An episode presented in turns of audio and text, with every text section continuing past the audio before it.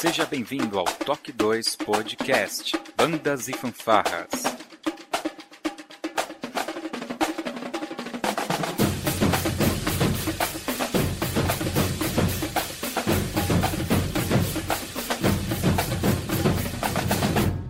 No ritmo da vida, na batida do coração.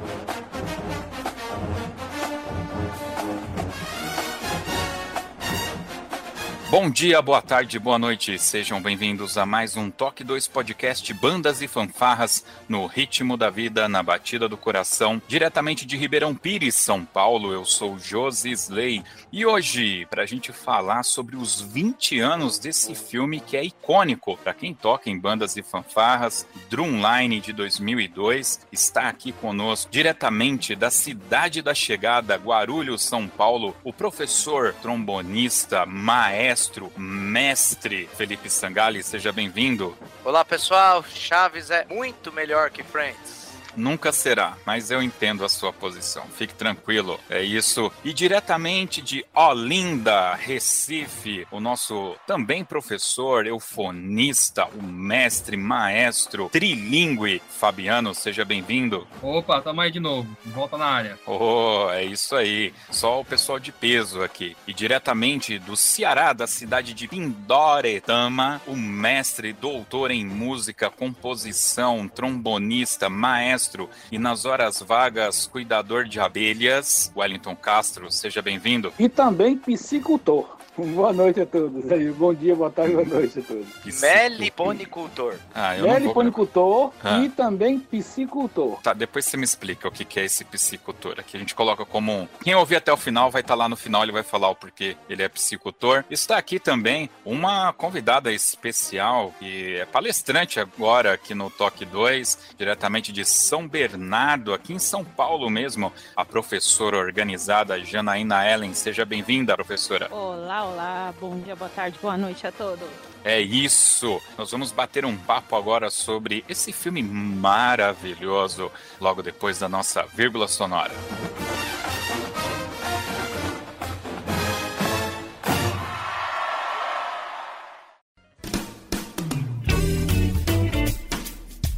Olá, você está ouvindo o podcast do Toque 2 Bandas e Fanfarras, do site toque2.com.br. Para entrar em contato conosco, você pode acessar as nossas redes sociais através do nosso site ou então pelo e-mail contato@toque2.com.br.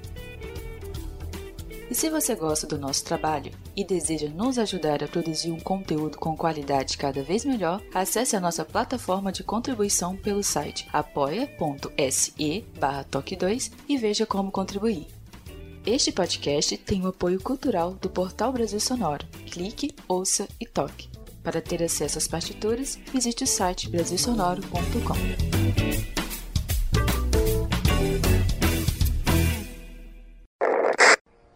Você? Quem é seu colega de quarto? Uh, Devon Miles, senhor.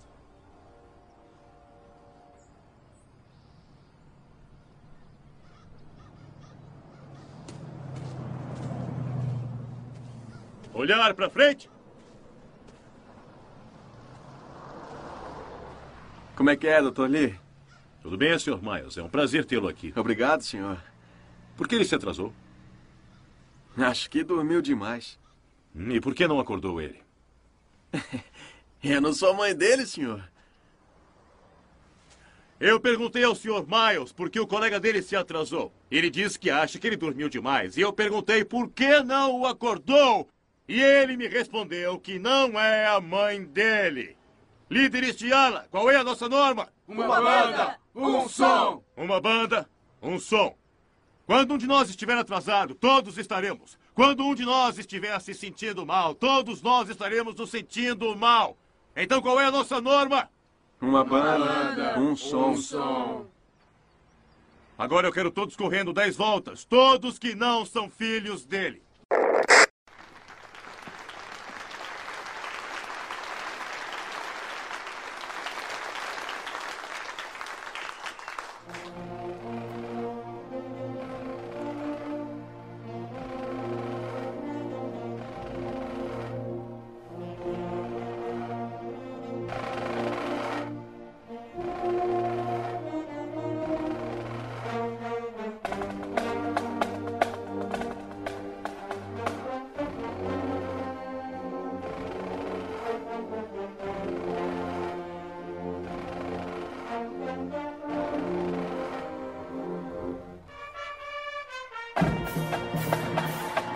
Bem, meus queridos? Lá em dezembro de 2002, ontem à tarde, para alguns de nós aqui, estreava nos cinemas brasileiros em pouquíssimas salas, tá? Na realidade, eu acho que no Brasil ele estreou já em 2003, tá? Uh, Drumline, que aqui no Brasil ganhou alguns nomes bons, né? Tipo Ritmo Total. Para quem já assistiu em português, ele fala uma frase lá, é um sonho musical no DVD.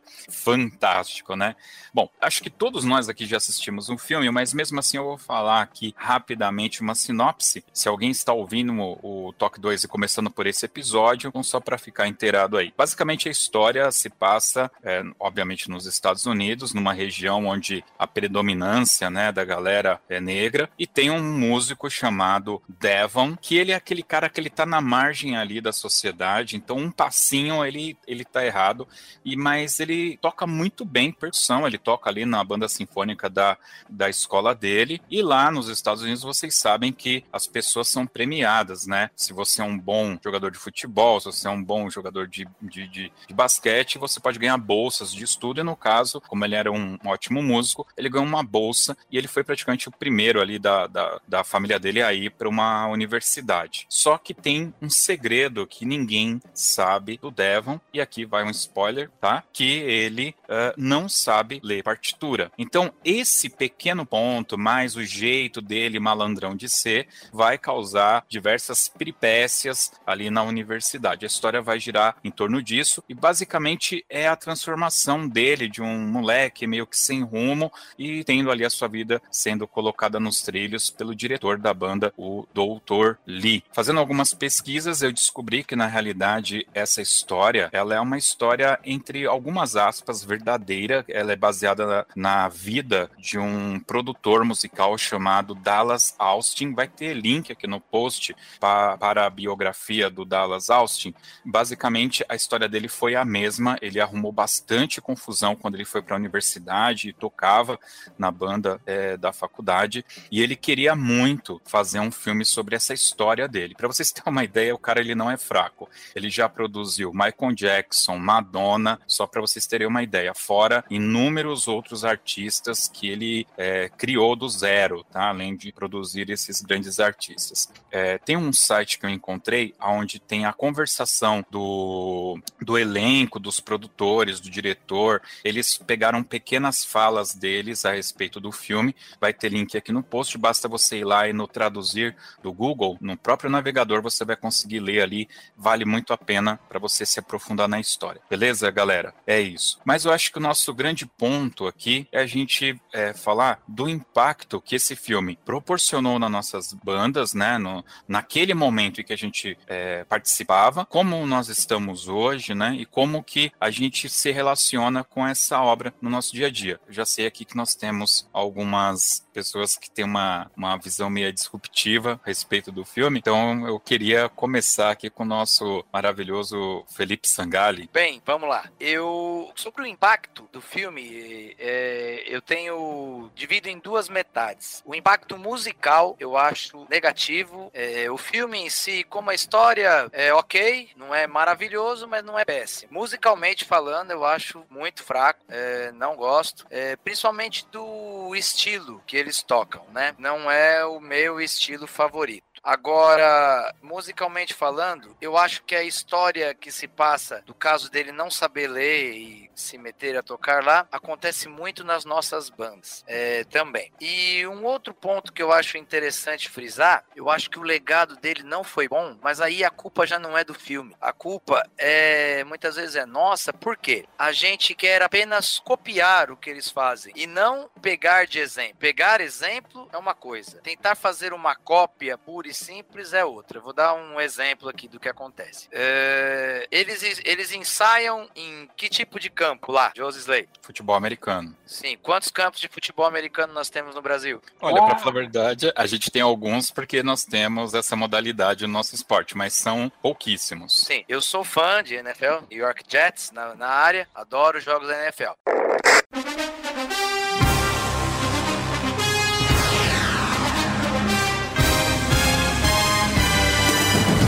Mas o que eu quis dizer é que em pouquíssimos lugares a gente tem um local para ensaiar como eles ensaiam. Então o que, que você tem que fazer? Adaptar para nossa realidade. Então, por exemplo, tem, tem pessoas que pegaram a música nua e crua, exatamente igual eles tocaram. E aí você quer tocar uma música igual a que eles tocaram, mas eu vou dar um exemplo aqui aleatório. A música explora o agudo do naipe de trompetes. E na minha banda, os meus trompetes ainda não atingem aquela nota que tem na música do filme. Então, qual é a finalidade de eu copiar aquela música? Nenhuma. Então, eu acho que foi um, um impacto negativo no ponto de que todo mundo queria copiar exatamente o que eles fizeram. E isso não vai acontecer. Ninguém faz igual. Você pode fazer melhor, pior, mas é, você tinha que pegar aquela história de inspiração e não fazer uma cópia que é igual o que a gente faz aqui. Então, é, para mim, é, eu não gosto do estilo musical do filme e acho que as bandas foram impactadas negativamente por causa dessa, vamos dizer assim, falta de entendimento do das pessoas de querer se basear, ele querer copiar e não tirar por base que eles têm de bom. Ah, por exemplo, ele tem de bom a disciplina, então copie a disciplina dele é, e não fazer, querer fazer exatamente igual ao que ele faz. Professora Janaína, é, você tem um grupo aí de, de, de, alunos que são iniciantes, né? Então, como que é para você o impacto e que, que tipo de impacto isso tem no seu dia a dia ou teve? Na realidade, acaba sendo uma cabeceira, né, pra gente, um um, eixo direcionador do que pode ser ou não, né? Como o Felipe falou, a gente trabalha com a realidade que a gente tem aqui, porém, implemento muita questão de disciplina e uso ele como uma, uma inspiração do que eles podem ser ou desenvolver-se como músico. Então, a minha visão é, é mais trazer a inspiração ao tocar, ao primeiro contato com o instrumento. Wellington. É, então, eu tava até conversando isso com os membros aqui da banda, que a galera que toca com na, na, nas bandas que eu participo são um pessoal mais velho, né? É, é, são bandas profissionais, então pessoal mais velho. E eu tava comparando que, assim, a, na banda onde eu fui formado, a banda de música de Pindoretama, uma banda, eh, na época que eu, que eu estava, uma banda juvenil, e a gente é, tinha um senso de amizade, sabe? De amizade mesmo, uma amizade verdadeira que tanto, tanto que hoje todo mundo é amigo e todo mundo é padrinho um dos outros, sabe? É, um cara de gente é, são, são padrinhos, porque tem esse senso de amizade. E a gente costumava muito fazer isso, de pegar um, um filme e no domingo levar para a sala da banda e assistir. A gente nunca teve a oportunidade de assistir esse filme específico, só vim assistir ele há, há um tempo atrás. Mas, assim, a, o sentimento de, de, amizade, que inclusive até o próprio filme também traz, assim, de, de, desse coletivo, é super interessante. E, e o, o, o, impacto que eu vejo nesse filme, assim, é como o Sangari falou, como a Jana também falou, assim, é, é, tem esse impacto negativo do pessoal querer simplesmente copiar o que está lá e não entender que, peraí, o Brasil não passou por um sistema de musicalização como os Estados Unidos passou. Então, esse contato com a música aqui no Brasil é um contato que não existe igual a, a como existe nos Estados Unidos. Então, se você copiar ipsis literis o que está lá, é até meio que burrice, porque você não vai dar certo. Você vai sair um, vai ser um monstro, vai ser um Frankenstein. E vai sair também um Frankenstein, porque você vai ter que ir adaptando, adaptando, adaptando isso, adaptando aquilo. Quando você vai ver, você fez tantas adaptações que com certeza o contexto original é, se explodiu. Aqui no Ceará eu vejo bandas inclusive tem esse nome, Drumline, e cara, é um monstro. É muito esquisito. É, é, é muito complicado você avaliar isso, num, é, avaliar qualitativamente isso, porque é, é, a qualidade da coisa é muito, muito aquém ainda, muito aquém. Claro, talvez é, exista o esforço, exista esse sentimento de, de, de, querer fazer, de ser, ser motivado pelo filme, mas aí o, quando você copia, você vai ver, você vai enfrentar diversas realidades. Falta de, de uma musicalização prévia de todo mundo. Não digo nem leitura de partitura, eu falo musicalização mesmo. Você reconhecer eh, esses padrões rítmicos musicais mais com mais propriedade, que o pessoal aqui não tem. Depois, o local para ensaio, os tipos de ensaio, os tipos de música, os tipos de, é, de repertório, que aqui não tem. Então, é, serve realmente como você, como a Janaína falou, você nortear, ver a coisa do, da dedicação, do comprometimento com a coisa, isso serve muito, é muito legal. Mas para você querer copiar, é realmente é meio feio falar assim, mas é meio burrice, porque não, não copia sai um monstrão, fica feio, fica esquisito, e é isso.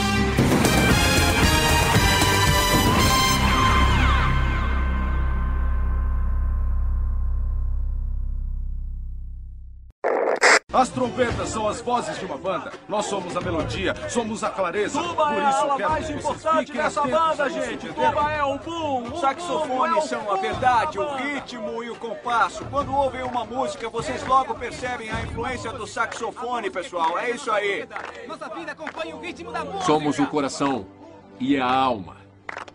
Sem a ala da percussão, a banda não se mexe, não tem vida.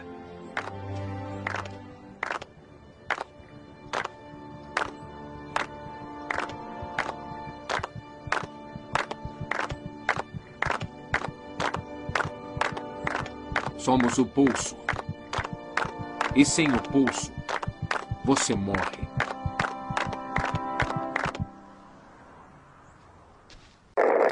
E um, e dois, e vai!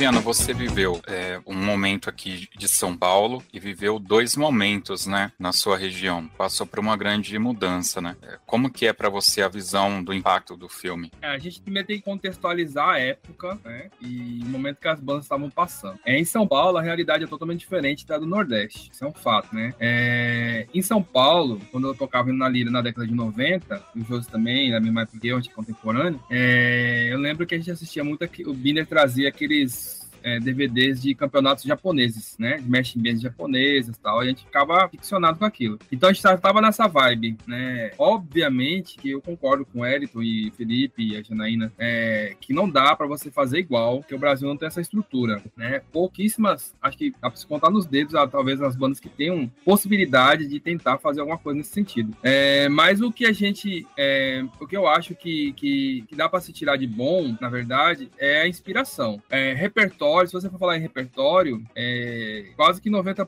quase que 100%, né, 98%, sei lá, do repertório que as bandas marciais tocam no Brasil, é, não, não, dá, não seria possível tocar. A gente faz porque é, é o trabalho de base, de ensaios, aquela coisa toda, né? É, então, é, infelizmente, nem todo regente tem um preparo pedagógico é, e nem procura esse preparo também para saber o que é possível fazer com a banda dele naquele momento. Todo mundo almeja, claro, é, é, tocar o que há de melhor, né? Por exemplo, na minha época a gente almejava o German Brass, por exemplo, né? Que era o ápice do, dos metais pra gente ali. O Canadian Brass, que era o quinteto, e o German Brass, que era um grupo maior. Depois foram vindo outras coisas, né? Mas é impossível, é, na nossa realidade, você tocar que nem o German Brass, por exemplo. A qualidade sonora que eles têm, tudo, o instrumental que eles usam, né? Que é qualidade e tal. Então, acho que assim, mas aquele momento ali, o impacto é, foi positivo é, no sentido de, de incentivar, eu acho. Assim, assim, na, na banda marcial que eu, já, eu trabalho aqui em São Paulo, aqui no em Recife,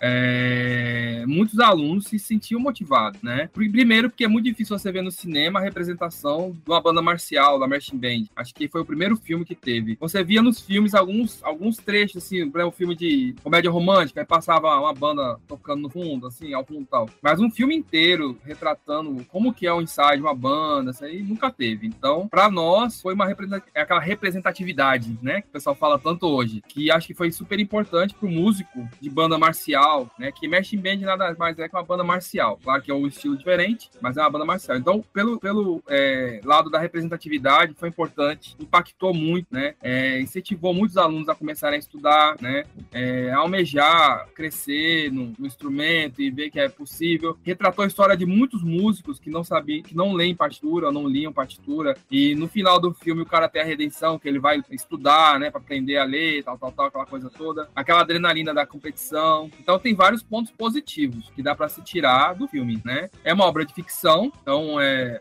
a maioria, a, a banda em si estava tocando, né? Mas claro que os atores principais estavam só representando, eles não são músicos de banda marcial, mexe bem, né? E, e ali eles tentaram retratar a, a, música de um estilo regional, tem lá, né? E não agrada a todo mundo, claro, né? Porque é uma vivência deles lá, né? Eu também acho assim, em termos musicais, é um som muito estouradão, tal, né? E até a, o tipo de repertório que eles usam, que eles usam muita música de, de é, bebop, é, popular, rap, essas coisas assim, que, que é tradicional para eles lá, né? Que é comum para eles tal, de, daqueles MCs, aquelas coisas lá. Que pra gente não. A gente nem sabe que existe, assim, não sabe na década de, daquela, quando saiu, né? A gente não conhecia tal. Conhecia os clássicos lá, que, nem, que eles tocaram do é, Jackson 5 e tal, mas os outros não. Mas assim, eu tiro um, um, um ponto positivo nisso, na representatividade, né? E o negativo é justamente você só querer imitar sem, sem querer estrinchar aquilo ali e extrair o que é de bom, né? Infelizmente no Brasil, muita coisa é imitativa. O pessoal não, não se preocupa em realmente em pesquisar, estudar, é, saber o que, que dá para fazer com, com, o grupo que tem nas mãos, né? É, isso é um fato. No Brasil isso é um fato. É, aqui no Nordeste, principalmente, é, existe a categoria que se chama de banda show. Inclusive, é, é, no Norte Nordeste, que foi aqui em Recife esse ano, veio uma banda lá do Ceará, também, que é a banda show, que veio lá do Ceará. Que se se tenta fazer é, a movimentação só que numa quadra de, de, futebol de salão, né? Então, assim, as proporções são muito menores, o pessoal não tem, infelizmente, a gente não tem a estrutura que deveria ter, né? Tal, é, mas tenta se fazendo, né? Eu acho válida a tentativa, é, mas é, é, ainda requer muito, muito aprendizado, muito estudo, muito,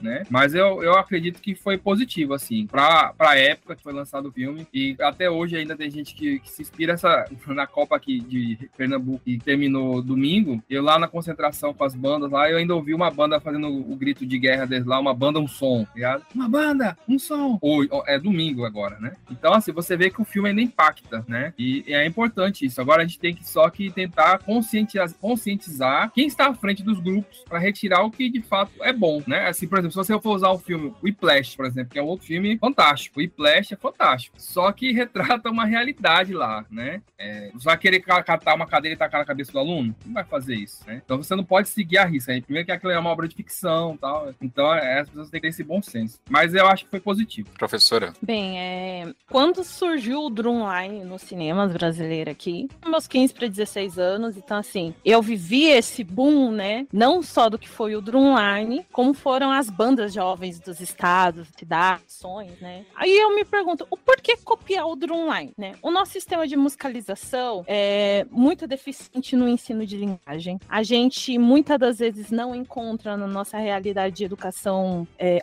de alfabetização musical um, uma estrutura necessária para o mínimo, né? E por que o copiar se a gente não tem essa essas características é, musicais. Levando em consideração que no nosso musicar, né, eu como saxofonista hoje, pessoalmente, posso dizer, por mais que eu tenha que imitar a técnica de alguém, aprender essa técnica, eu tenho meu DNA musical que eu vou acabar passando para música. Copiando o drumline, desculpa a expressão, isso acaba vir prostituição musical, porque é música mal feita. A gente não consegue copiar perfeitamente eles, não consegue trazer uma característica própria nossa para a música de uma forma que fique legal. Então a gente acaba prostituindo algo que era para ser legal também. É, é, só dando um pouco mais de profundidade no que você está colocando, A, a nossa música, ela não, já não sofre com essa questão da diversidade, tanto de rítmico, rítmica e também na questão de tamanho, né? O nosso país, ele é um país extremamente grande e justamente por essas distâncias, a gente acaba tendo algumas é, competências musicais re, muito regionais, né? O próprio norte em relação ao nordeste já temos algumas diferenças.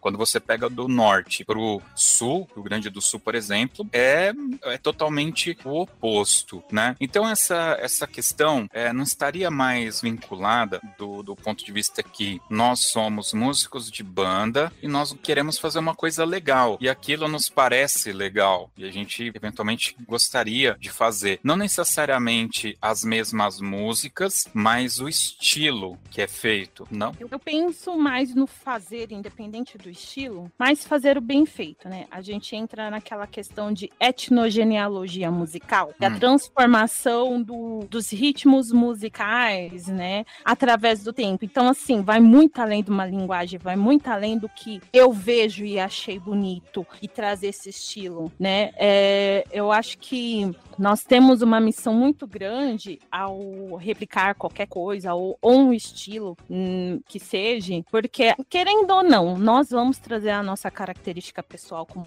a minha bagagem, a minha vivência. Eu amo jazz de uma forma assim absurda, mas eu não consigo fazer jazz é, da mesma forma dos grandes compositores como Gary Mulligan, né? Eu não consigo fazer a, a linguagem absurdamente igual a dele, porque eu tenho a minha característica de vivência, né? Querendo ou não, é, familiarmente, musicalmente falando, eu vim da gafieira. Então, ao reproduzir isso, eu vou, por mais perfeito que fique aos ouvidos de outros, eu vou trazer minha característica.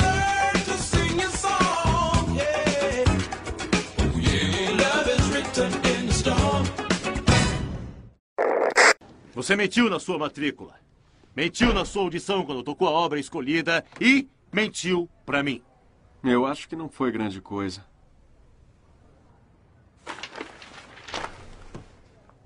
Toca isso. É a música da competição da semana que vem e você não consegue nem ler. E, a meu ver, isso aí é um grande problema. Estou te matriculando num curso de percussão para iniciantes. Daí eu só vou ter cinco aulas? Bem feito que vai ter cinco aulas. Podia ser dez. Principalmente se estiver pensando em voltar para a banda algum dia. Como assim voltar para a banda? Eu quero dizer que agora você é um P4. Se não consegue ler a partitura, não pode estar na minha classe. Não pode me tirar da banda. Sou seu melhor percussionista. Nenhuma aula ensina a tocar como eu toco. Como é que é?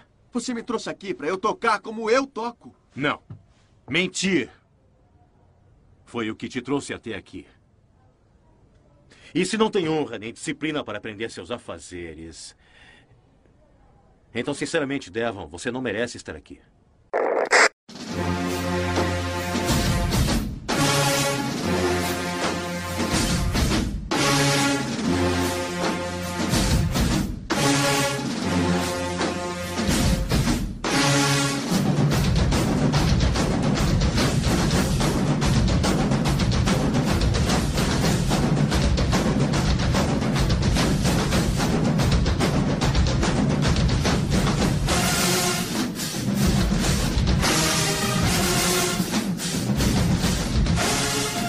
Falou do tamanho, eu ia, já ia falar que os Estados Unidos também é um país, assim, meio que similar em termos de tamanho com o Brasil. Então lá aconte, aconteceu um processo de musicalização bem antes.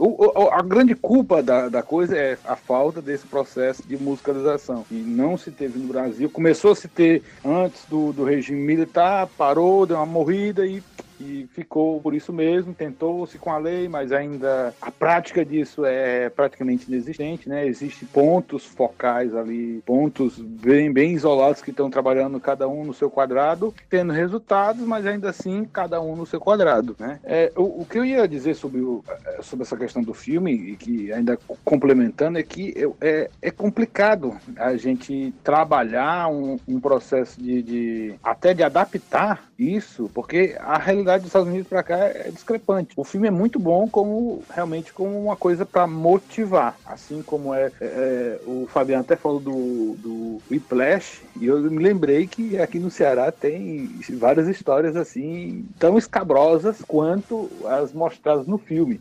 Só para citar um exemplo aqui, uma banda de Fortaleza, isso é uma lenda que todo mundo conta. O cara tocava, só para citar aqui, o cara tocava bumbo e outro tocava clarinete. Aí, num dado momento aí do ensaio, o cara do bumbo, não sei porquê, começou a criticar o cara do clarinete. Aí o maestro, tá, você do bumbo, vem cá. Botou o cara para tocar clarinete. Agora você vai tocar clarinete. Toca aí. E o cara do bumbo não tem essa técnica, né? Aí ele, como esse cara ele era maestro da polícia, ele tirou a arma assim, botou assim na frente do cara e disse, aí, toca agora. Então, é isso que eu tô dizendo. É, tem também essas histórias assim.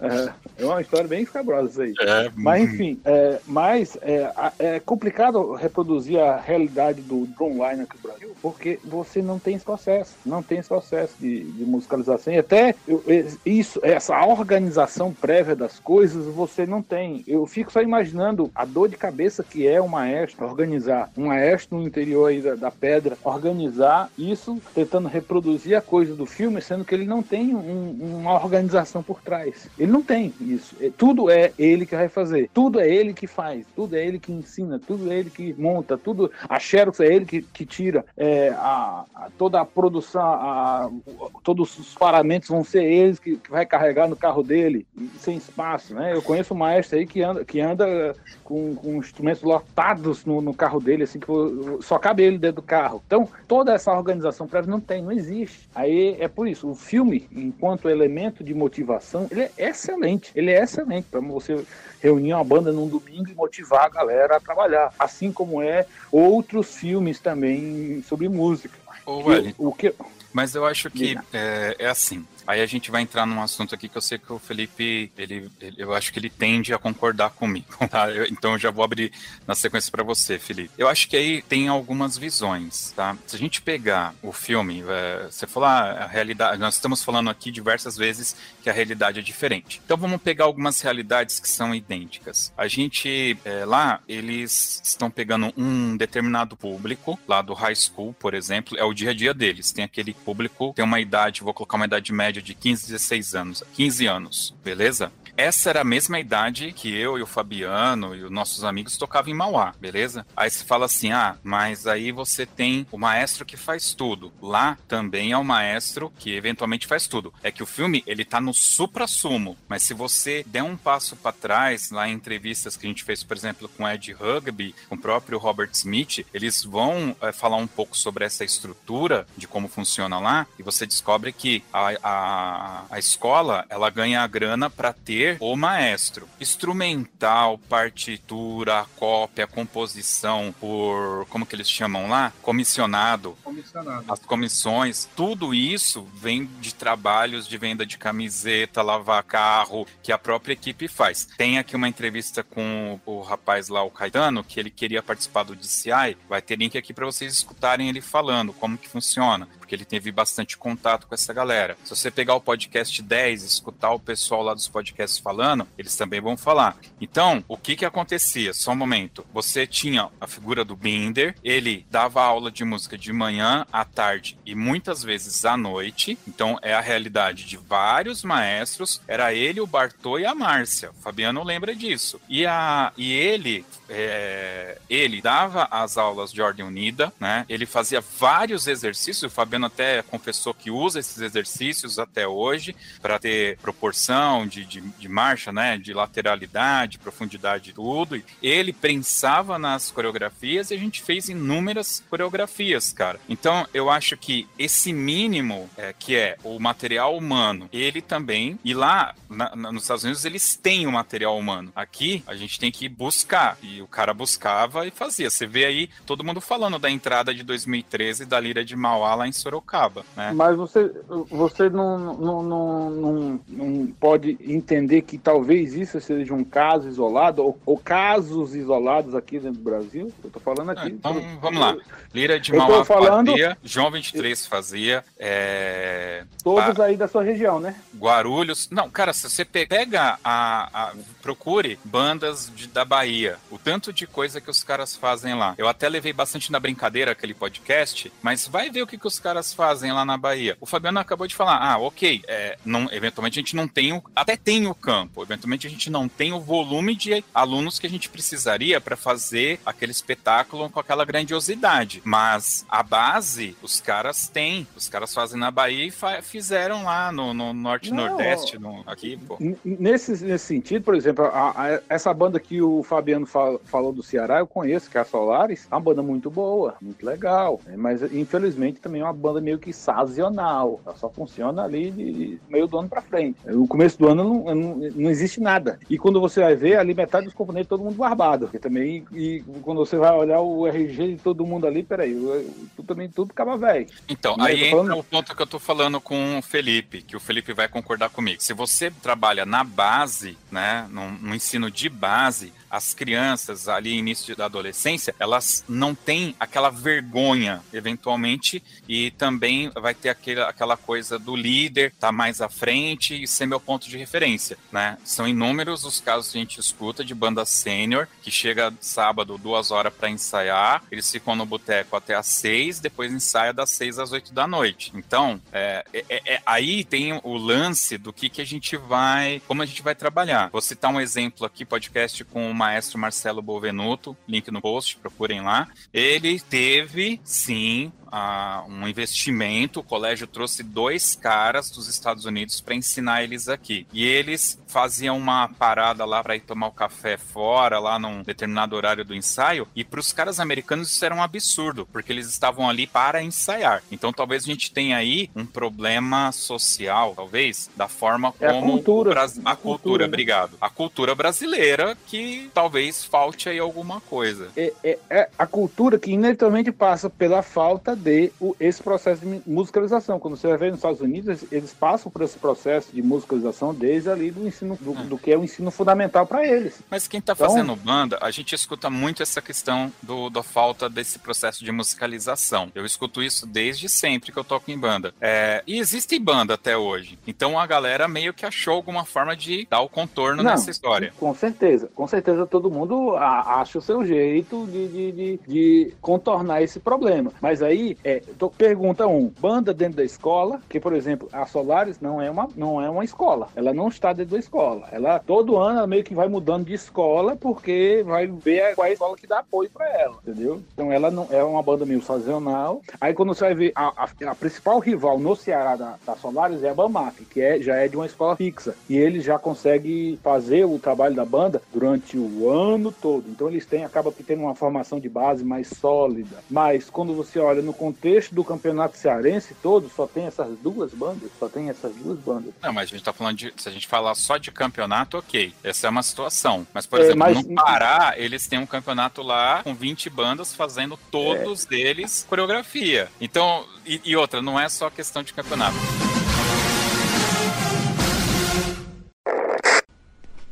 Doutor Lee sabe que você está aqui desperdiçando gravação? Ainda deixam você entrar no prédio? Olha, cara, eu tô com umas ideias na cabeça e preciso gravar, então acaba logo a sua musiquinha primitiva. Eu tô cheio da sua prepotência e falta de talento. Pode provar de uma vez por todas que é melhor do que eu, então vem encarar. Tá bom, é pra já, Team Man. Fica à vontade. É, com prazer. Moleque, projeto de percussionista.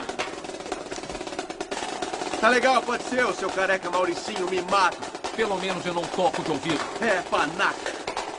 Fala que eu sou melhor do que você. Eu nunca ouvi você. Você não quis me ouvir desde que eu entrei na Porque escola. Porque sei tudo sobre você. Você não sabe nada de mim.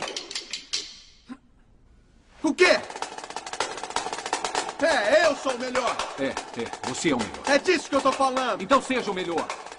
Sem uma banda.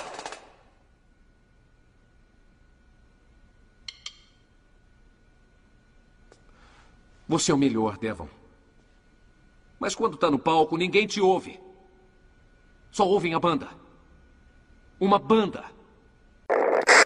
Tudo começou há 40 anos, quando duas bandas de Atlanta, a Atlanta A&T e a Morris Brown College, participaram de um pequeno concurso para arrecadar dinheiro para comprar uniformes. Foi um começo humilde para algo que se tornou o sonho de todos os loucos por percussão em Georgia.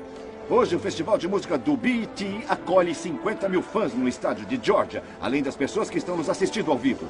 Com o passar dos anos, a competição foi melhorando e ficando mais sofisticada. Do predominante campeão Morris Brown, a gente sabe o que esperar. As cinco melhores bandas do Sul estarão disputando o primeiro lugar, 50 mil dólares e um ano inteiro para comemorar.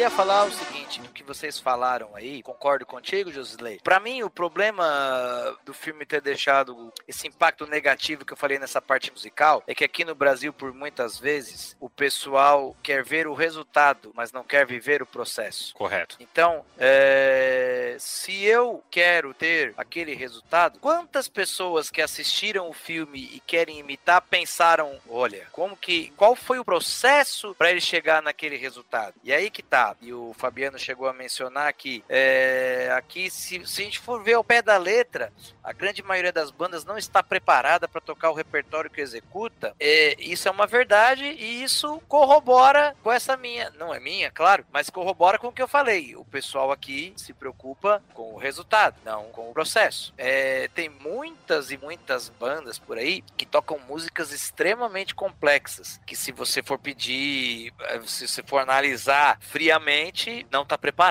para tocar aquilo. Então, para mim, cabe essa reflexão de analisar o processo. E aí, como o maestro Marcelo realmente falou, é, cara, para eles é um absurdo você parar 15, 20 minutos para tomar um café. É, então, para que eles chegassem naquele resultado, ele ensaiou sem café. O que, que você pode trazer do processo deles para o nosso processo aqui, sem comprometer, é, sem desfigurar a apresentação, né? E por aí vai. Então, é, era bem isso que eu queria falar. Aqui foca-se no resultado, mas não se foca no processo, que é o principal para se obter o resultado. Eu digo isso porque eu trabalho em banda de escola, Castro. Então, as minhas bandas são de escola. Então, a gente não é perfeito, mas se preocupa muito com essa questão processo. Né? Professora? É, o Felipe falando muito do processo, né, me faz lembrar dos caminhos da trajetória, né? É muito bonito ver a fanfarra tocando lá na rua, fazendo seu desfile, mas é, alguns podem ver nas minhas redes sociais até, né? Ninguém vê a criançada subindo escadão com instrumento nas costas para ter o quê? O condicionamento físico para isso. Porque muita, eu trabalho muito com pré-adolescentes, né, na questão de fanfarra.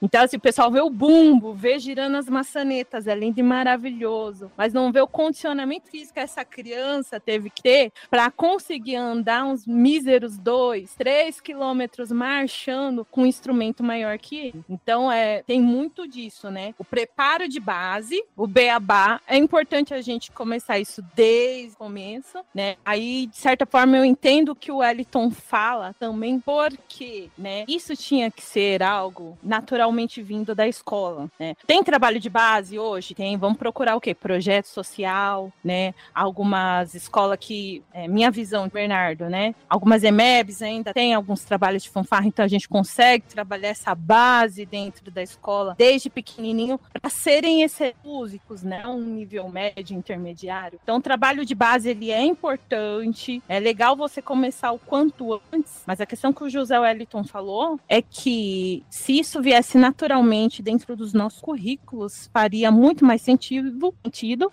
e nós teríamos um resultado melhor, mais prazeroso, né? Quando isso não vem do trabalho de base, quem quer mesmo iniciar é, desde a sua infância tem que procurar o quê? Um projeto social. Então, são poucos que vão conseguir trazer esse resultado com supremacia mesmo. A gente, como educador, às vezes se preocupa muito com essa questão pedagógica, né, educacional e tudo isso aí, é, mas a gente também não pode ser tão severo, né? E nos Estados Unidos também tem banda ruim, gente. Lá também tem banda ruim, banda, né? É, que também o pessoal não tem acesso a, a, material que nem a gente, né? Não dá para generalizar em nenhum sentido, nem no Brasil e nem lá, né? É, o que a gente tem que analisar aqui é o impacto do filme, né? É, muita coisa ficou de bom, outras coisas não ficaram de bom. É, você querer imitar, sempre vai ter alguém que quer imitar alguma coisa. Sempre vai ter, isso aí vai ter, porque é, o cara não sabe discernir o que é referência do que é imitação, né? É, minha banda já foi imitada, uma vez a gente foi pro Nordeste, lá no Maranhão, a gente tava tocando uma música de entrada aqui, inclusive na música, o menino da percussão escreveu uma cadência pra percussão tocar depois que a banda acabasse a música. Os caras copiaram até a cadência cadência, tá ligado? Tocaram a peça que a gente tocou de entrada, a marcha, e tocaram a cadência exatamente igual a gente fez. E o cara nunca tinha visto a gente ao vivo, só pelo vídeo, né? É, então, assim, ah, por que isso? Porque o cara admirava o trabalho, achava legal e quis fazer igual, né? E,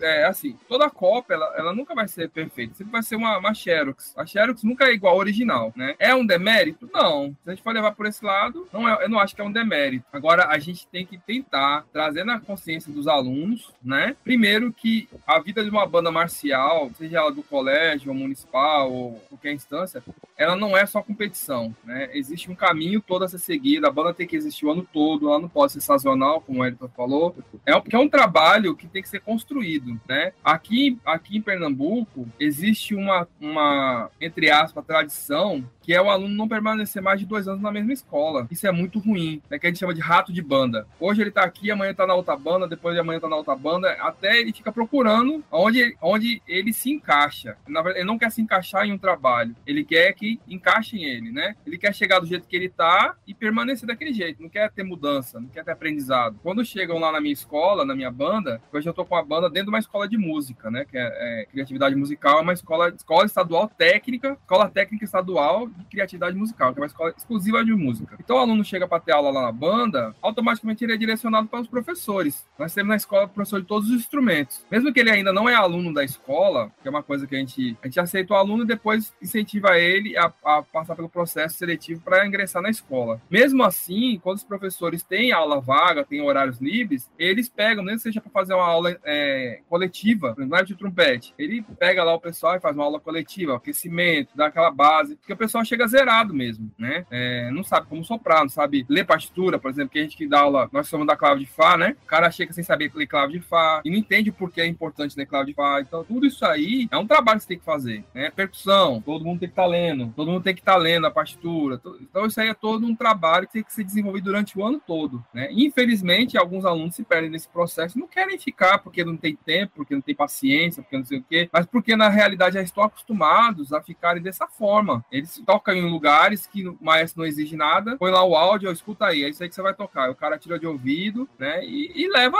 empurrando com a barriga, né? Não tem um, um, um, um foco no trabalho. O aluno, é, principalmente percussão aqui, quando eu cheguei aqui em Recife, é, na banda que eu comecei a trabalhar, o pessoal de percussão, eles não tinham um, um objetivo na vida, como músicos. Eles achavam que tocar na banda era só para diversão ali e acabou. Não enxergava aquilo como uma, uma possível profissão, né? E se profissionalizar, estudar, tal, tal, melhorar. Então, assim, quando eu apresentei para eles, por exemplo, esse vídeo, é, o filme do online, eu falei, olha, tá vendo os caras ali, a importância de se ler uma partitura na percussão? Olha a parte de caixa. A, a, parte do bumbo ali é mais difícil que a parte do caixa, porque a parte do naipe de bumbos, na verdade, né, ela, ela, ela é feita por quatro pessoas diferentes e ah, então o cara tem que ler, tem que ter entrosamento, tem que estar no ensaio, tal, tal, tal. Então, nesse lado, foi positivo, porque eu mostrei para eles, olha, essa aqui é a partitura de bumbo que eles estão tocando. É nesse estilo aqui. Olha o tanto de nota que tem. O bumbo não é só pum, pum, pum. Não, cara, uma loucura, né? E aí o que os meninos foram fazer? Tiveram que estudar, né? A mesma coisa o pessoal da percussão melódica, tiveram que estudar. Aí eu apresentei eles um professor de percussão, vai pra universidade, lá tem, tem o curso livre, tem não sei o quê, na escola técnica tem professor de percussão. Então, nesse sentido, foi bom. Mas não foram todas as bandas que tiveram esse mesmo esclarecimento, né? Porque cada banda tem uma pessoa na frente diferente, tem uma cabeça diferente. Na que eu trabalho, eu tenho esse direcionamento, mas nas outras não, né? De o cara aprender a técnica correta da, percussão, de como segurar a paqueta,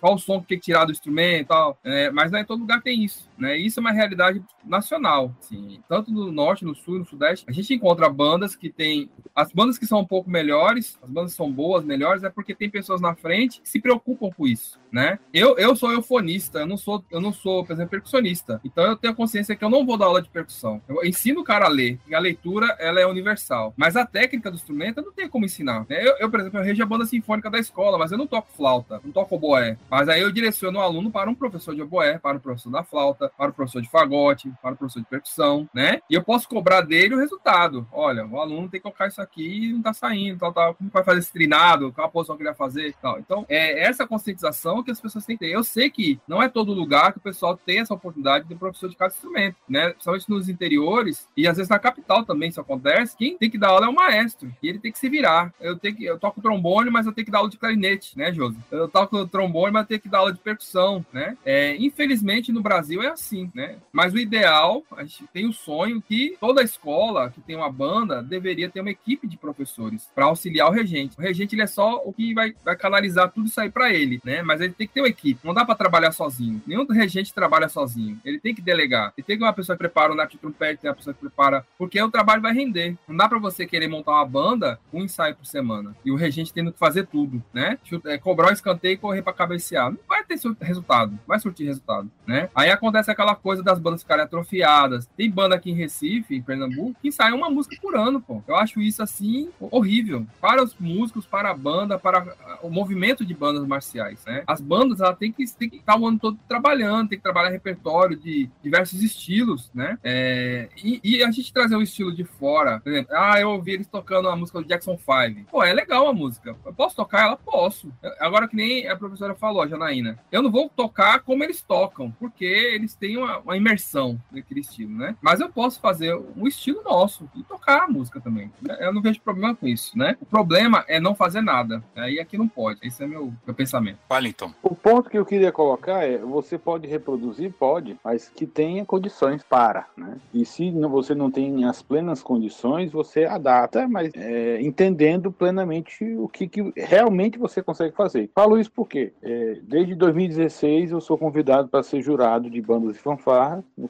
no, no campeonato aqui cearense. Já fui uma vez lá para Pernambuco, por, do, do, a Nebaf, né, que tem lá, é, a Copa das Campeãs e a, é, a Copa Norte-Nordeste. E o problema que eu vejo é que tem bandas que tentam reproduzir é, coisas que elas tecnicamente não têm condições nenhuma de reproduzir. E quando eu falo isso, é, parece que eu estou generalizando e, de certa forma, eu também estou mesmo. Né? Não é poucas bandas, são muitas bandas. Muitas bandas que tentam reproduzir coisas que elas não têm capacidade técnica para reproduzir. Então, é, eu vi uma banda de corneta tentando tocar Asa Branca. Tecnicamente, você olha para coisa, dá para fazer? Se você só tiver um tipo de corneta, não dá para você fazer. Você tentar fazer, sai feio. E eu vejo, eu vi muitas bandas, muita, porra, não, não dá para contar nos dedos. Bandas tocando muito feio, muito feio. Bandas é, fanfarras, né, é, com cornetas, tocando, cara, absurdo, é absurdo. E eu, eu uma vez até convidei minha irmã para também ser, minha irmã toca trompa, né? E ela toca trompa, ela também toca trompa natural, ou seja, ela também tem essa habilidade de tocar um instrumento sem, sem pista. E ela, quando olha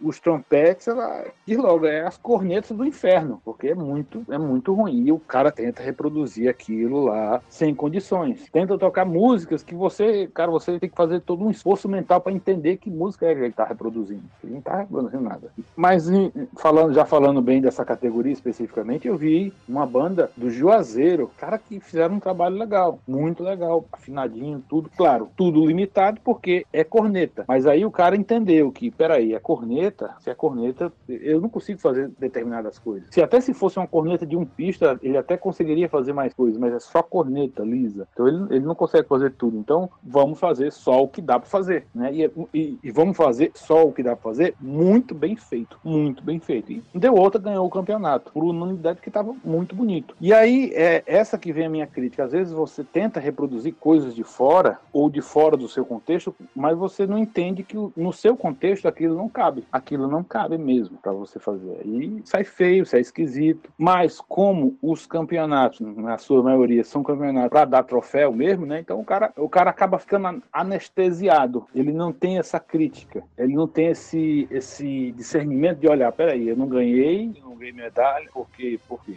todo mundo ganha. Vai pro, vai pro campeonato todo mundo ganha tudo, né? E depois tem essa coisa da sazonalidade, que é muito recorrente especialmente em bandas marciais e fanfarra. Bandas de música, por exemplo, eu trabalho com banda de música. Então a, a banda de música que eu, que eu, atuo é uma banda profissional. Então é o ano todo. Mas eu conheço bandas aqui da região, são bandas também que é o ano todo. É o ano todo, de janeiro até dezembro. Não tem essa sazonalidade. Elas não participam, acabam não participando de de nenhum tipo de campeonato como esse, mas elas não são sazonais, elas, elas atuam o ano todo. Talvez tenha uma parada ali no meio do ano ou no final do ano para férias, coisas assim, mas é o ano todo, né? Bandas marciais e fanfarras, pelo menos aqui no Ceará, na sua enorme maioria são bandas sazonais. Só começam ali a partir de julho, agosto, e quando você vai ver, por exemplo, eu já, já fiquei sabendo dessas duas bandas que eu citei antes, é banda que vai ver o cara antes de ir para um campeonato desse, para uma etapa desse do, do, do, campeonato, assim, eles vão, passam é, sábado e domingo trancados na escola, ensaiando loucamente para tentar fazer alguma coisa legal, né? E, sei lá, não, é, ainda assim sai esquisito. Então,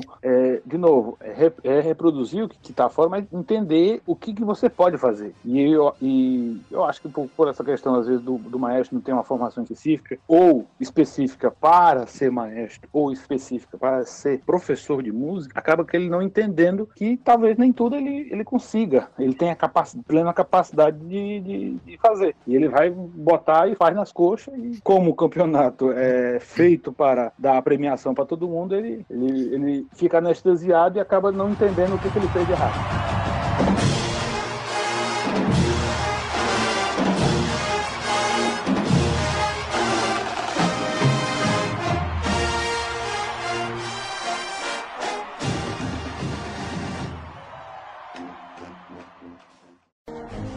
Já desligaram o rádio agora. Chegou a hora de tocar música de verdade. Mas quando estiverem lá, eu quero que só façam uma coisa. Divirtam-se tocando junto com seus amigos. Então qual é o lema? Uma banda, um som. É isso aí. Então vamos lá!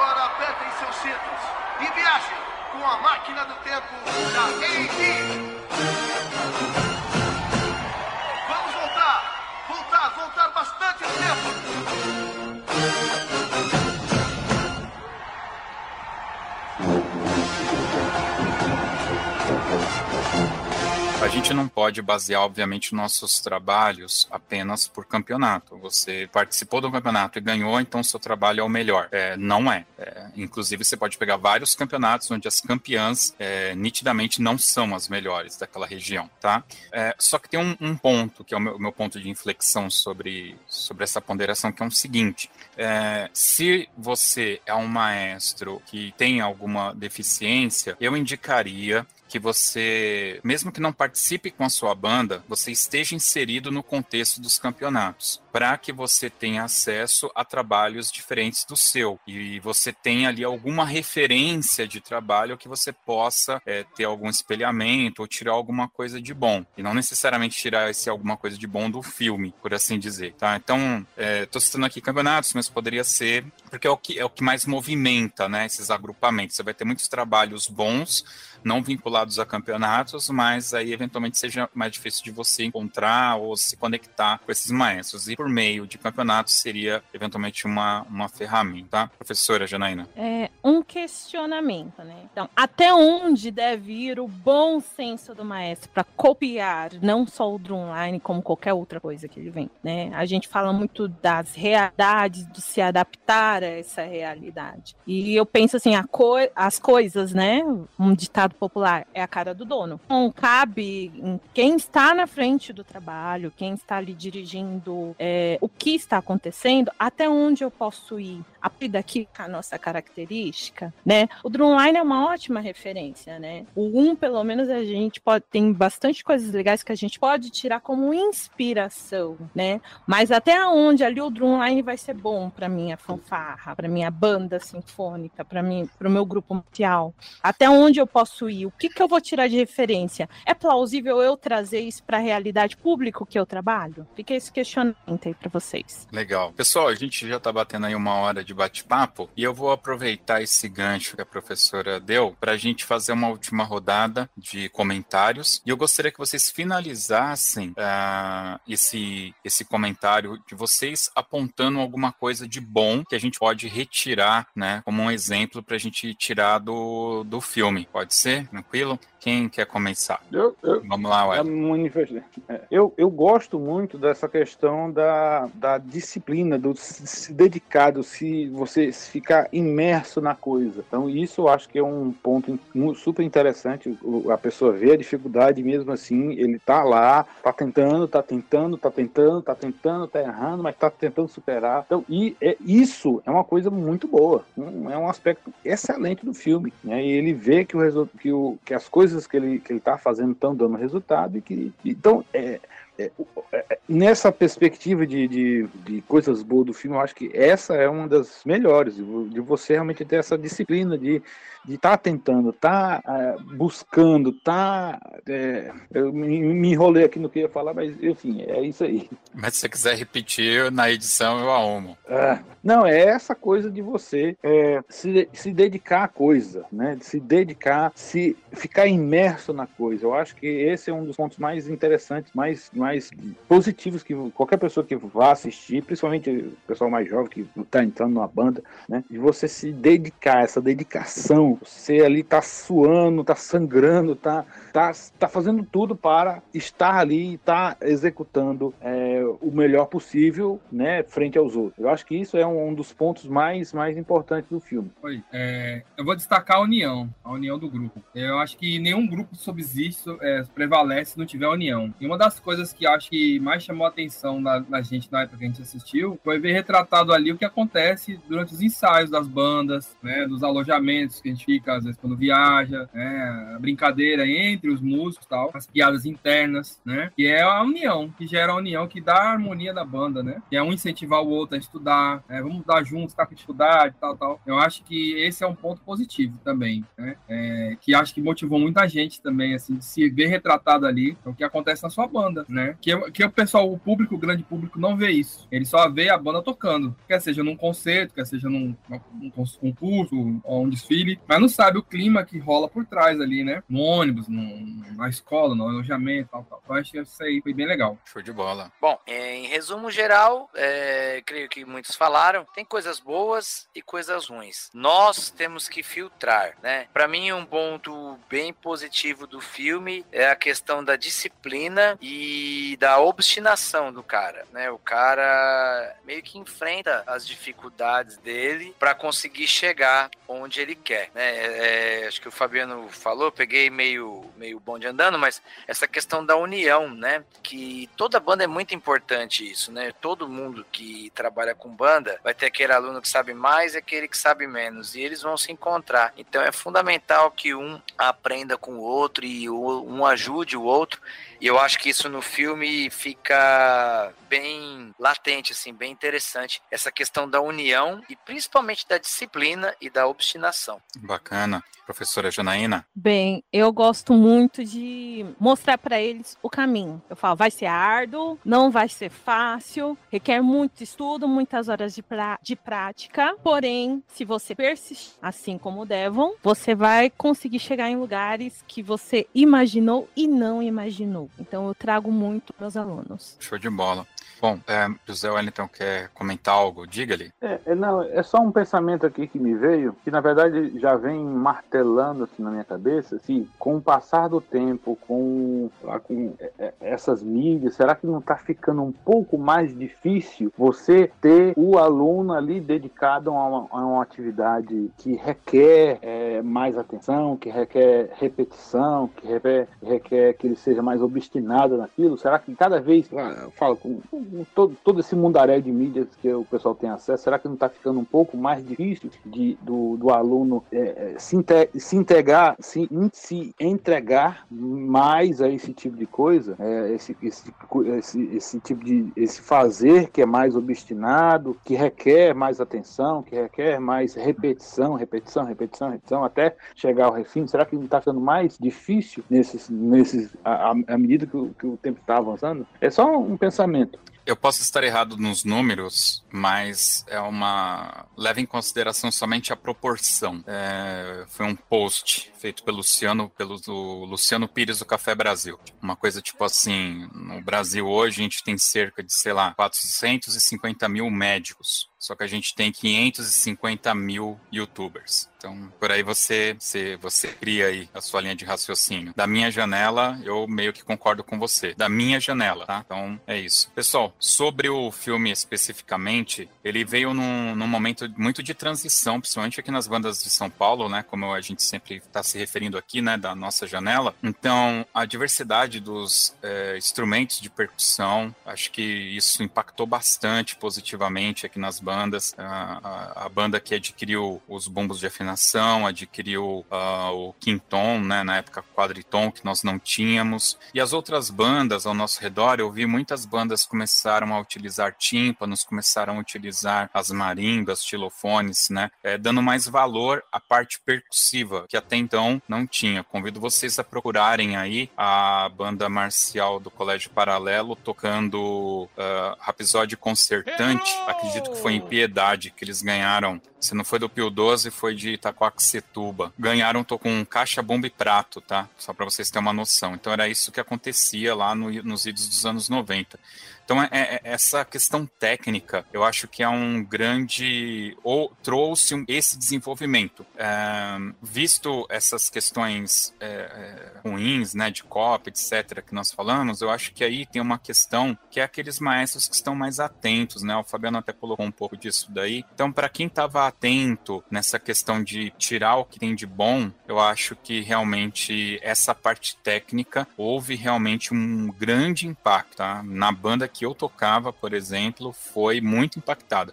Eu me lembro que na época você tinha aí a própria Famuta, João 23, Bahamazo, tinham várias outras bandas. E essas bandas, elas também é, foram atualizando o seu set de percussão. Então eu, eu, tenho isso aí como algo realmente de bom que o, que o filme trouxe. Eu acho que de tudo que eventualmente a gente pode dizer que é ruim, essa parte técnica ela evoluiu bastante. É, deu um gás, né, para que a gente evoluísse. Beleza? Pessoal, alguém quer comentar mais alguma coisa? Se não, não? Muito bem, então vamos agora para as nossas dicas culturais.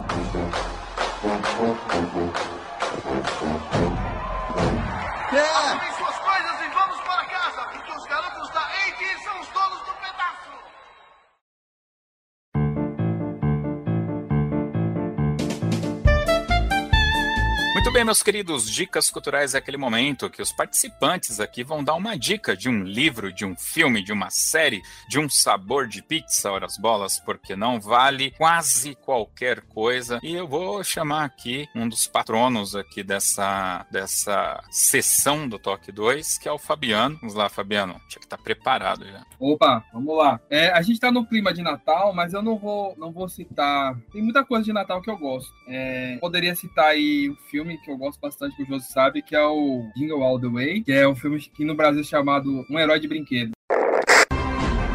Daqui a poucos instantes, Turbo Man vai escolher uma criança especial do público. E esse menino ou menina será ganhador de um boneco especial Turbo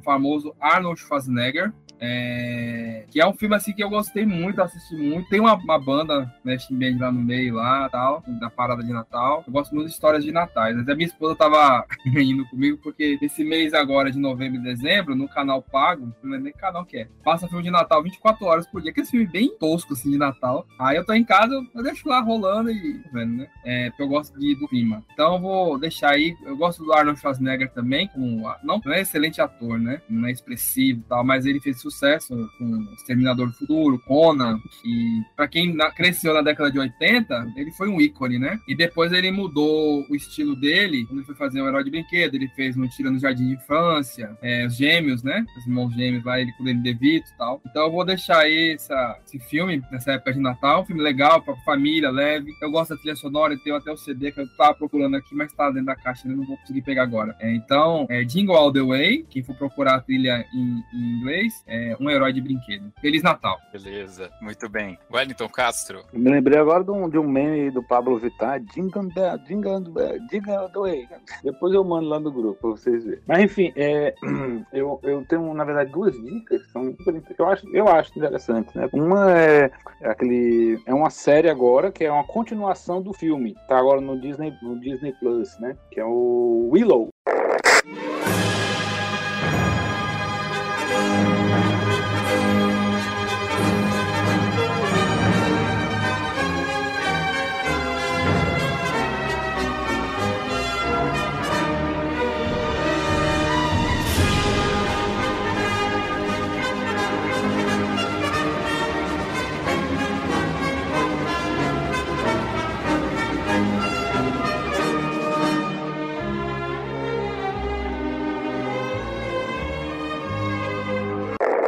Um filme, Willow, que é ali da 1980, por ali. Então, é um filme também de fantasia, meio esquisito, você vai revisar hoje. Mas a Disney fez, tá, fez uma série, eu acho que já tá com quatro episódios publicados. Não sei se vai ter mais também. Também não, não acabei não, não, não me entrando muito, né, nesses pormenores. Mas, assim, eu tô achando muito legal de acompanhar. Eu acho que é uma dica boa de você gastar um tempinho ali. Eu comecei a assistir, já fui até o quarto episódio, assim, tô, tô esperando por mais. É muito interessante eh, essa série. E a outra, na verdade, é uma música, a música Made You Look, música da Megan Trainor. Eu acho que é super legal de visitar ela no sentido de você fazer uma análise dela, comparando ela com All About That, Bass, uma coisa assim, que é foi o primeiro sucesso dela. Quando você analisa as duas músicas, você vai ver que na verdade é a mesma música. É a mesma música que ela, na verdade, só mudou a letra, fez alguma coisa, mas é a mesma música. Então eu acho super curioso de você escutar primeiro uma, depois a, a outra. Muito bem. Felipe Sangali. Bom, tenho duas dicas. A primeira é um, um site para quem gosta de xadrez igual eu, chess.com.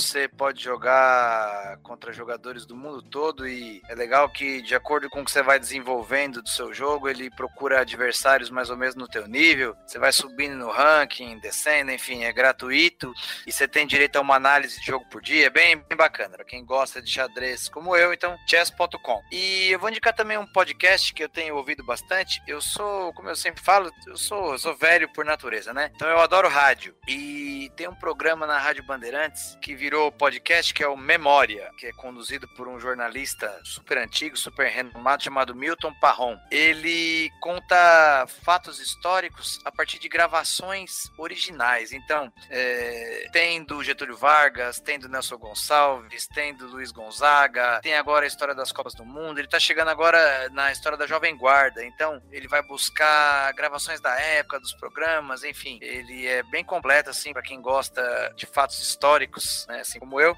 É, você acha no Spotify e ao vivo passa na Rádio Bandeirantes também. Memória. Muito bem. Eu vou dar a minha dica cultural, vou deixar a professora por último, tá? Bom, eu quero deixar duas dicas também. Primeiro é um melhor filme de Natal já feito, que é o Die Hard, ou aqui vocês devem conhecer como Duro de Matar, com Bruce Willis. É o melhor filme natalino de todos os tempos. Então, eu lamento pro, pro seu herói de brinquedo, eu lamento aí o Wellington também, que veio com, com um filminho de Willow. Lamento, o melhor filme de Natal de todos os tempos. Duro de Matar com Bruce Willis.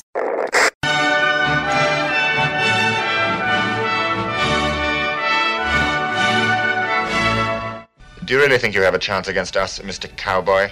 Yippee mother...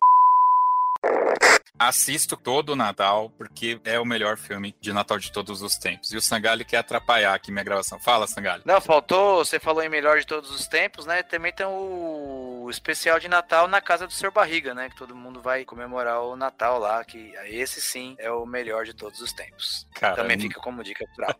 Não é melhor do que Duro de Matar. Duro de Matar com Bruce Willis é o melhor filme de Natal de todos os tempos, tá? Há Mas- controvérsias, há controvérsias. Não, não, não há. Não, é esse que é o ponto. Não há controvérsias. Tudo de matar.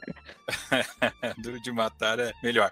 Mas se vocês são aquela galera que gosta de um filme efetivamente assim, mais água com açúcar e tal, tem aí, eu só vi no streaming da Brasil Paralelo, então não sei dizer pra vocês se tem outro streaming, mas se tiverem, deixem aí nos comentários. A Felicidade Não Se Compra. Eu posso estar maluco, mas se não me engano, esse filme ele é preto e branco. Eu assisti ele esse ano, foi a primeira vez, depois de muita gente me indicar, e eu, ai, putz, filme preto e branco, ah, meu Deus. Aí eu dei uma chance e é aquele filme que dá aquela brotada de, de, de, de assim, que é fenomenal. Basicamente é um cara que, quando ele morre, é, ele é devolvido é, na Terra e para mostrar o quanto ele era importante e como ele mudou a vida de várias pessoas que estavam à sua volta. Só que ele não conseguia enxergar o valor dele próprio, né? Então tem esse lance, se não me engano, no começo, inclusive, são anjos comentando: não, foi um erro, ele não poderia ter morrido, e aí devolvem ele pra Terra. Cara, é um filme bem legal. É, confesso, assim, que eventualmente você vai ter que ter um pouco de paciência, mas vale muito a pena a jornada, porque você termina de assistir, automaticamente eu vim recontando o filme na minha cabeça, e é muito bacana, muito inspirador. É um filme muito bacana mesmo. Fica então minha dica: A Felicidade Não Se Compra. Professora Janaína, qual que é ação, as suas dicas ou a sua dica? A minha dica cultural é uma, né? Eu tive o prazer de, há uma semana mais ou menos, assistir um concerto clássico Tom Jobim, né? A famigerada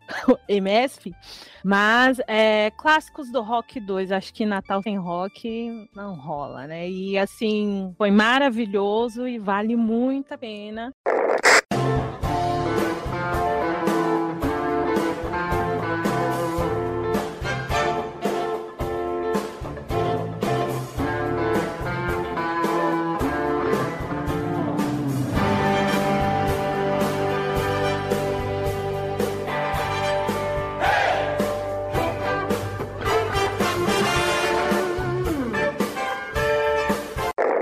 Né? Tem um acesso no YouTube onde você consegue ver o concerto, como rolou, né? E muito bom, vale muito a pena vocês apreciarem. Muito bem. Pessoal, quero lembrar a todos vocês que todos os links aqui do que a gente comentou vai estar lá no post deste podcast. Então basta acessar o nosso site toque2.com.br, vai ter tudo lá para você ver, menos o do Chaves aí, porque ninguém liga para Chaves, não é mesmo, Sangali? Ele travou. Você até. falou, tá falado.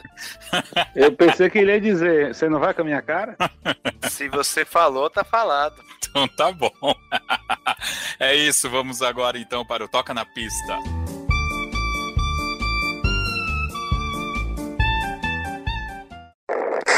Sim, senhor. Quer dar uma palhinha pra eles do que vai ser no ano que vem? Isso se o líder da sua ala concordar. Ah, Miniel, eu sabia que não ia conseguir ficar longe. Cícel! Obrigado. Eu que agradeço. Cícel! Hã? Tira seu uniforme. O quê? E as calças também, vê se anda logo.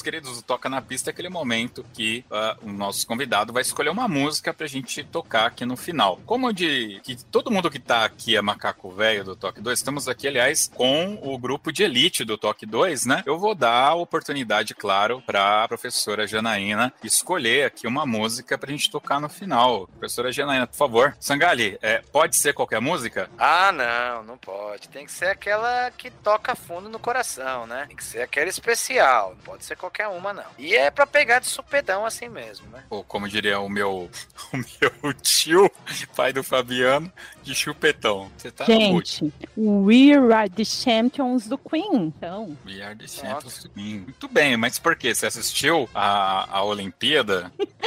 Olha, não, mas é uma música que eu gosto. Principalmente, assim, faz parte do meu dia a dia na hora de eu tirar um sarrinho com os alunos, né? Eles conquistam algo que eles estão lutando muito musicalmente, é o que a gente acaba cantando de fundinho, assim, pra falar. É isso aí. Muito bem. Então a gente vai escutar aqui no final We Are the Champion do Queen. Bom, a agradecer aqui a presença do Wellington Castro, o nosso professor, mestre, doutor, coronel, apicultor. Agradecer a presença aqui do nosso professor e mestre trombonista Felipe Sangali, do nosso atual campeão da Copa Pernambucana, Fabiano, o grande maestro. Aliás, um abraço todo especial para todos os músicos lá da, da banda da ITEC, eu conheço alguns, né? Então, forte abraço, fica registrado aí. E um, um agradecimento especial aqui para a professora Janaína, que também vai estar palestrando aqui no Toque 2. Eu acho que já passou, quando vocês estiverem estudando esse programa, a palestra já vai ter passado. Se você não sabe, agora nós temos um grupo VIP, e esse grupo VIP tem acesso a duas palestras é, é, mensais, além de alguns sorteios de livros que nós fazemos aqui e acesso prioritário aos podcasts.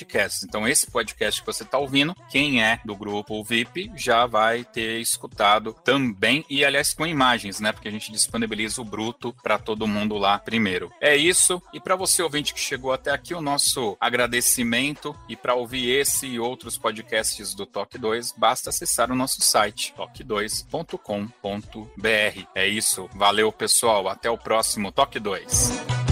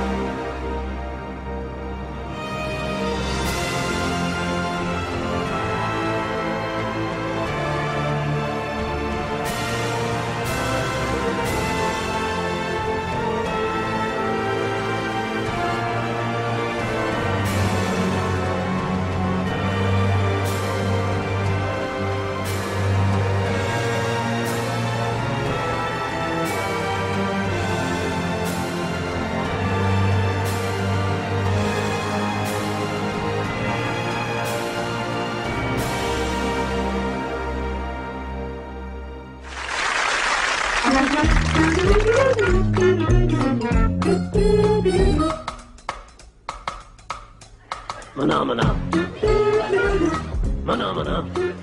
Eu não quero dormir tarde, tá, pessoal? Nem eu, por favor. Segunda é de cair, né? De Amanhã cansar. de manhã tem ensaio geral, viu? Pra que que você vai ensaiar? Não, é da banda sinfônica, a gente vai ter concerto quarta-feira ainda. Ah, é Morrer verdade. tem, de- tem tempo pra Até quarta-feira tem ensaio geral de manhã e concerto Temos ensaio amanhã, tem. Não, ontem, ontem acabou. Quando deu, eu baixei a mão, terminei a, a musiquinha de Natal, eu até dei uma lagrimada. Eu falei, finalmente acabou, acabou, acabou.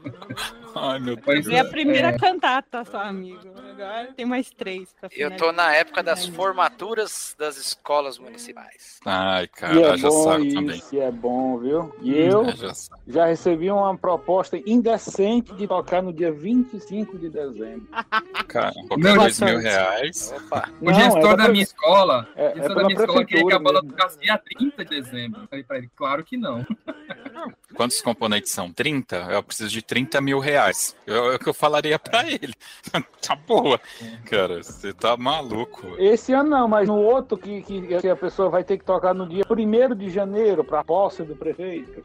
Não, é. Já toquei. Bem, o máximo que eu fiz foi tocar 1 de janeiro, mas pra inauguração de poste mesmo, viu? Eu já toquei é, pra posse de prefeito aqui. Toquei, né? Eu tava no meu primeiro ano de banda, não toquei nada, mas eu estava lá, dia primeiro de manhã, posse do prefeito aqui de Ribeirão. A banda sinfônica de cidade já. sofre dia primeiro, não tem jeito. Não tem jeito, se é posse, bicho. Já era. Então vamos lá. Vamos nessa então? Todo mundo a postos aí, então vamos lá. Valendo. Bora. Psicultor. Psicultor. Agora. Não, não, não, faltou não só faltou. isso, é agora. né? A gente quer saber o que, que é psicultor, cara. Quem faz psiu, psiu, tipo o, o- o Renato Aragão. Isso aí é, é- Psiu, psiu. isso aí é piada de tio do pavê, né? Cara, Psicultor, cara. Piscicultor é quem cria peixes. No caso, eu sou um peixe, ué. piscicultor. É, eu sou um piscicultor ornamental, porque eu crio peixes ornamentais. Não, você tá de sacanagem comigo, cara. Olha aqui, ó. Ah, betas, ó. Tá vendo aí, ó? Tô vendo aí. Tem um beta aqui, ó. Mas esse, esse não é o da Alemanha lá que estourou, não é? Como é que é? Da Alemanha, o Não. da Alemanha. O aquário da Alemanha. Ah, não, não. Eu vi essa notícia, mas não acabei não, não, não me inteirando. Cara, não, né? é sério, vocês sabiam que piscicultor é criador de peixe? Eu sabia. Puta, eu não sabia, não, não. sabia, não. Eu assisto o Globo sabia, Rural eu todo sabia. domingo. Eu também assisto o Globo Rural. Você Eu né? Tem obrigação. Não, pra mim, quem cria peixe é peixeiro. Também, eu Quem também. mata peixe, né? Quem é- limpa peixe eu vejo no Globoplay. na peixaria é peixeiro. Cara, eu não vejo. Essa eu sabia, essa eu sabia. Eu assisto o Quem Globo cria Rural cachorro é o e é, oh, tem, tem um nomezinho também, não é, não é só ca- ca- cachorro, não. Cachorreiro. Cachorreiro. É ca- Cachorro, cachorro. Tutor, hoje em dia é. Cachorreiro. não. É matilhador, então, né? Coletivo ali, ó. É sinófilo. Não, você tá de sacanagem. Sinófilo? Mentira, mentira. Não acredito. É, com C, com C. Não, agora eu vou ter que Sinófilo, pesquisar, dá licença. Se é de cachorro, é. Faz sentido. É de quem cria, porque justamente a- tem a Associação é, Brasileira de Sinofilia, que é justamente o pessoal que regulamenta o pedigree. Então, quando você compra um cachorro com pedigree, é porque ele vem com certificado de que ele é puro, que ele é o padrão da raça, etc. Então, é um sinófilo. Não confundir com cinéfilo. Cria- É, ele é um criador profissional de cachorro, não é só quem tem um cachorro e, e bota ovo de galinha pra ele comer, não. É criador profissional. E você sabe o que é panapaná? Diga, é uma canção? Não, pô, tá vendo? Vocês que não têm filho, não sabem. Panapaná é coletivo de borboleta. Ah, eu, tô- eu vi agora aqui, tá bom. É, porque tem um carrossel, tem uma música que chama Panapaná. Eu lamento, gente. Eu... Não sabia. É, então tá aí. Então, beleza, é isso aí. Curiosidade Curiosidades aleatória. aleatórias. Vou finalizar aqui a gravação, então. Clarice, por favor. Bateria já